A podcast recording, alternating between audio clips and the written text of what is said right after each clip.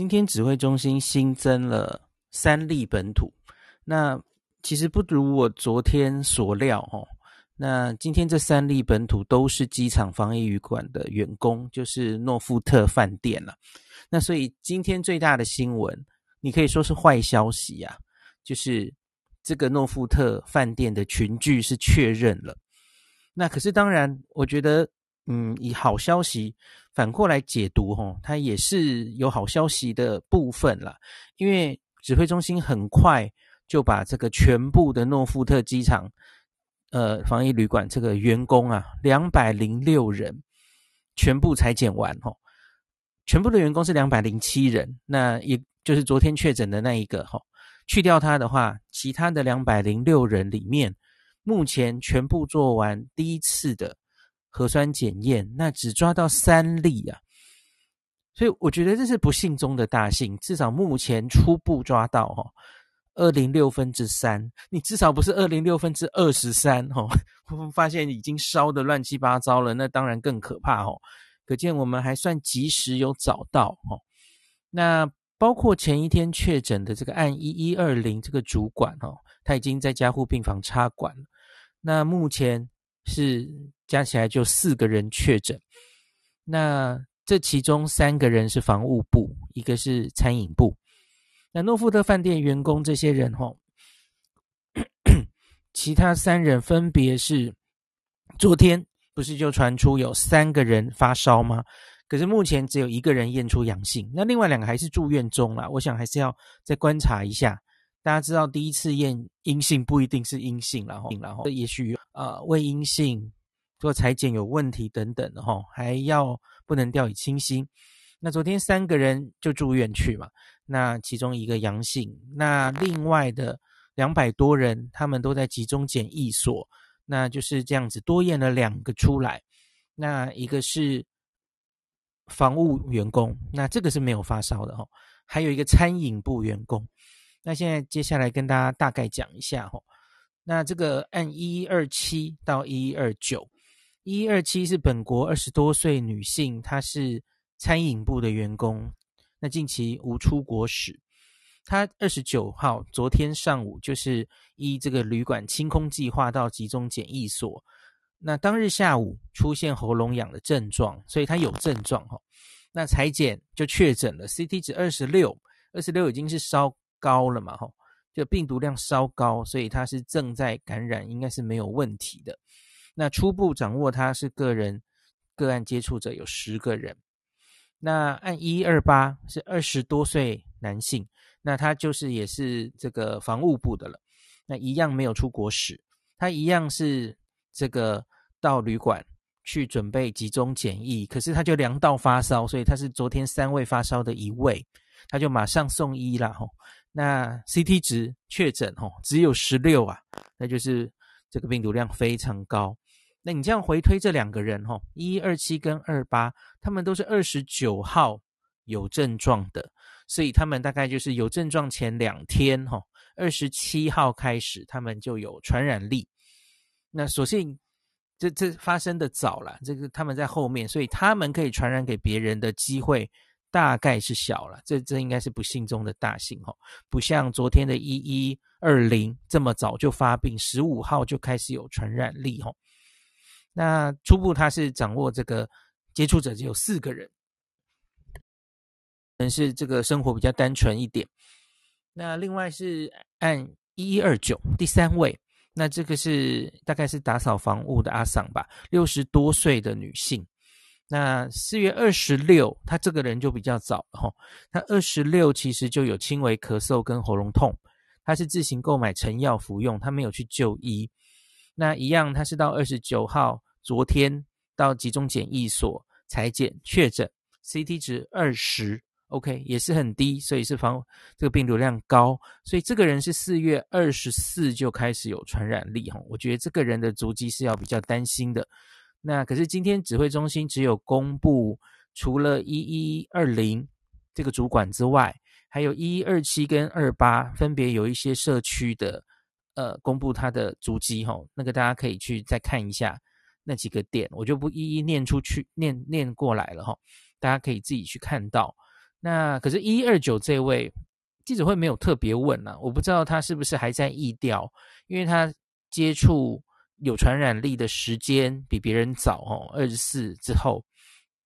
那反而记者会上是公布说他接触者也只有四个人了哦，我不知道是不是生活单纯，我希望是这样了哦。好，那所以总总之，这些人在隔离前都有一些公共场所的活动史。就提醒大家，今天又多了几个活动史的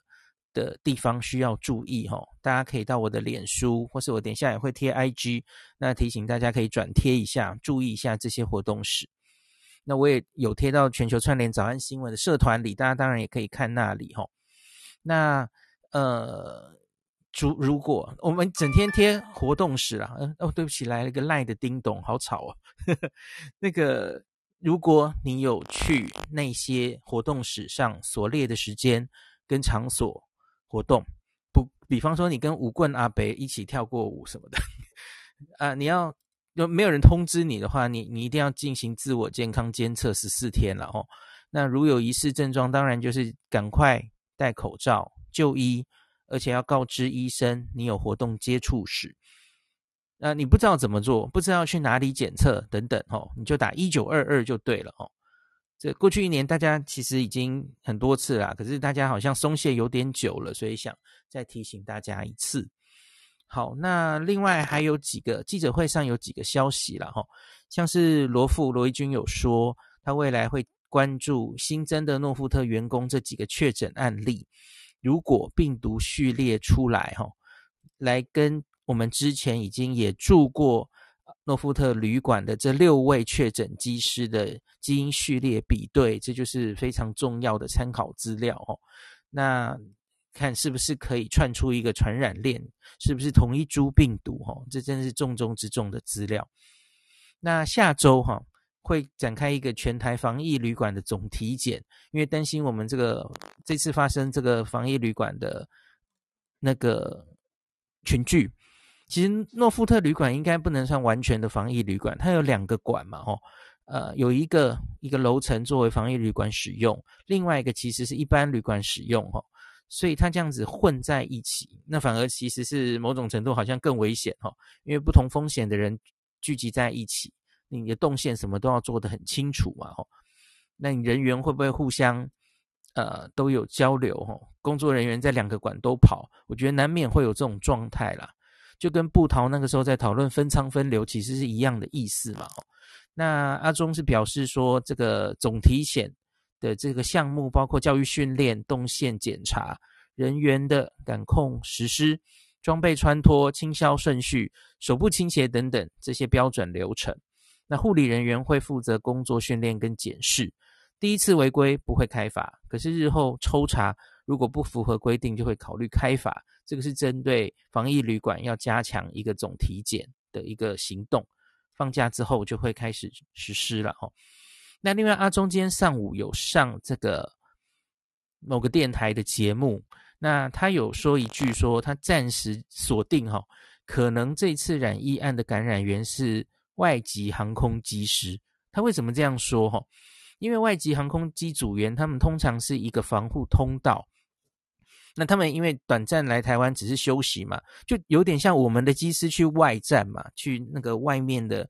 呃机场，然后就很快就飞回来。那我们相对于外籍机师就是他们的外站嘛，那他们可以在台湾境内待两三天，然后马上就会离境。那之前诺富特旅馆也是有接这些外籍机师，那这些外籍机师他是不用检测嘛，他就直接来。他身上很可能也有病毒啊，可是我们并不会对他检测齁。那所以这样子想哦，这这样子混在一起好像不太好齁。所以因此，啊中间下午记者会也具体的说齁，未来诺富特旅馆他不会再招收收收住这些外籍航空机师。那他们另外两个两桃园找了两家旅馆要单独做这件事了。我想这是好的了。指挥中心是。没有法院对外籍人士强制检验的，所以暂时采取这样分流旅宿的模式。好，那最后是那个记者会上的报告是说，按一一二零这个相对单纯的生活，所以他是独居啦。那他足迹大多就是上班跟住家之间。那所以他从十五日开始具传染力之后，他的通勤时间哦，大家看那个图表上有很清楚哦。这十五天有七天是来回桃园机场捷运的三重站，他从家里上车了哈，三重站 A two。一路坐到机场捷运站，机场旅馆，sorry，机场旅馆站 A 十四 A 了。那另外还有一个插曲，我们昨天不是有讨论到他曾三次就诊，哦，现在是知道是同一个诊所，哦，那三次就诊的基层诊所。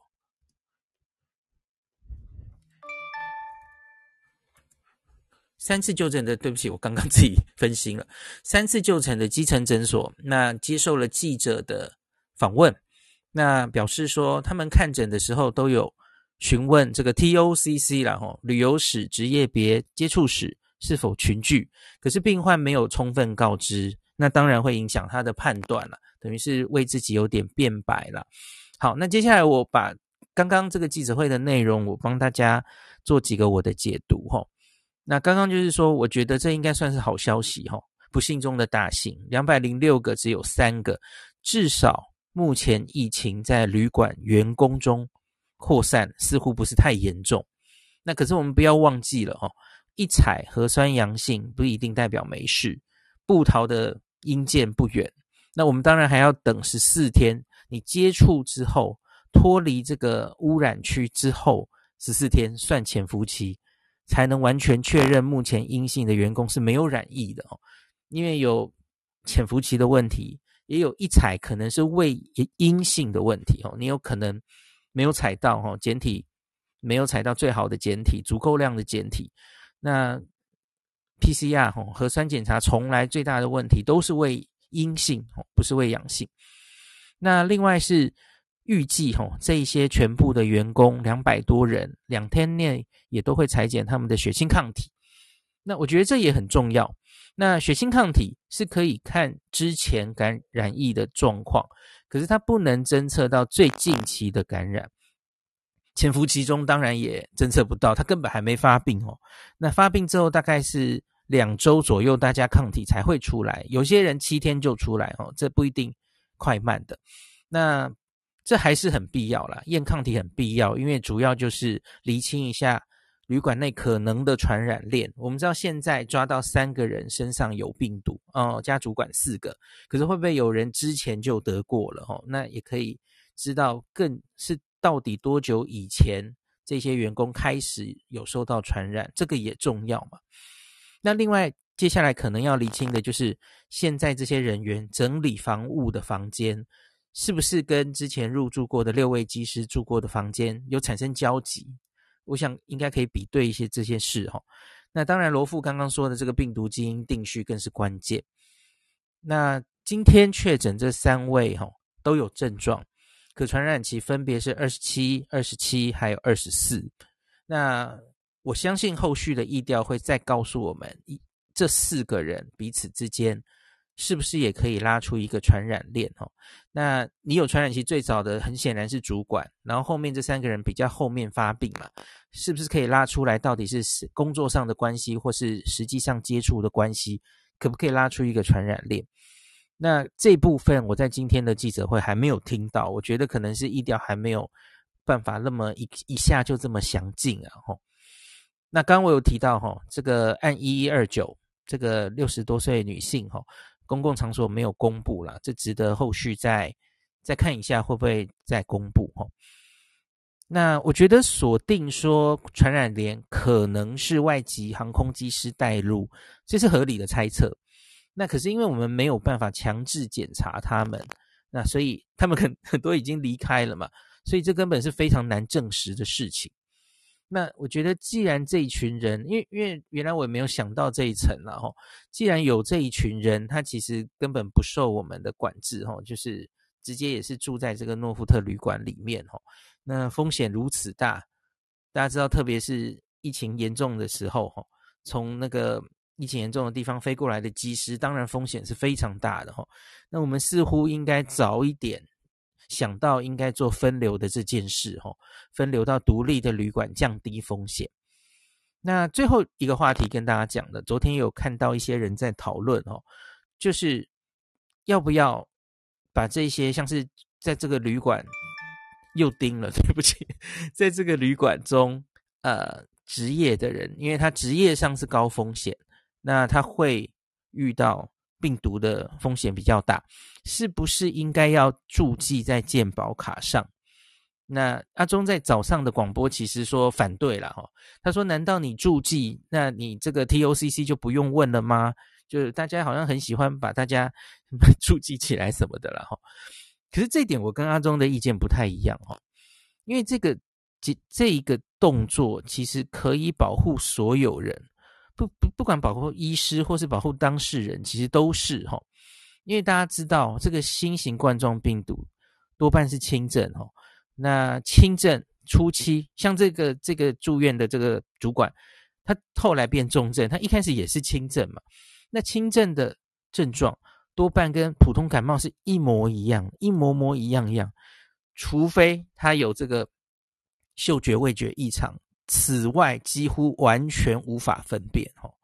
你神医华佗在世也没有办法直接知道，所以他要非常依赖 TOCC。你有没有接触过接触者？你有没有出国史？你是不是防疫旅馆员工？哈，这是非常重要的。医师是不可能把所有来到你面前说他感冒、咳嗽、流鼻水、有点累的病人全部送检新冠，不可能嘛？那可是如果知道他是防疫旅馆的员工。特别是最近这个爆得沸沸扬扬的这个华航机师啊，那所有医师相信都一定会竖起汗毛哈，多一份小心。那我觉得防疫一年了哈，大家难免都会有轻忽松懈的时候，不管是民众或是医师都是。所以我觉得，假如可以靠制度，而不是靠人自己的自觉哈，你每次都要记得问病人 TOCC，每次都要记得医师。看诊蛮难免会变会累嘛，他一节搞不好看一百个感冒，五十个感冒，每一个都问 TOCC，你把人当机器人看吗？哦，那靠制度来让基层医师来提高警觉，我认为是很合理的。那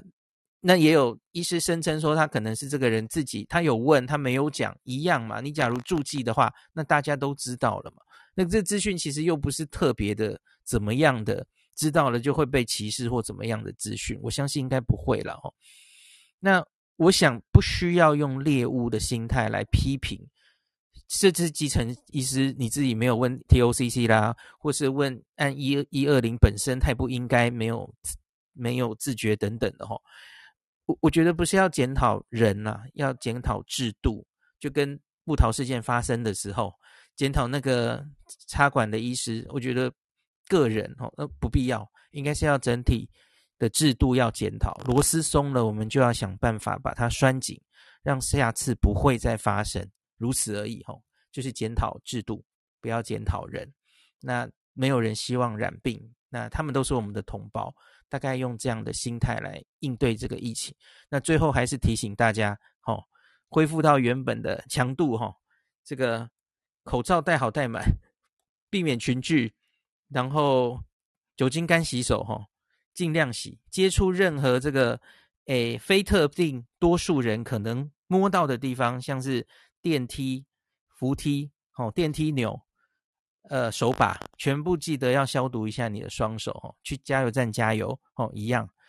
那今天就讲到这里，希望接下来的假期大家这个轻松度假之余，也不要忘记防疫，哈。那就讲到这里。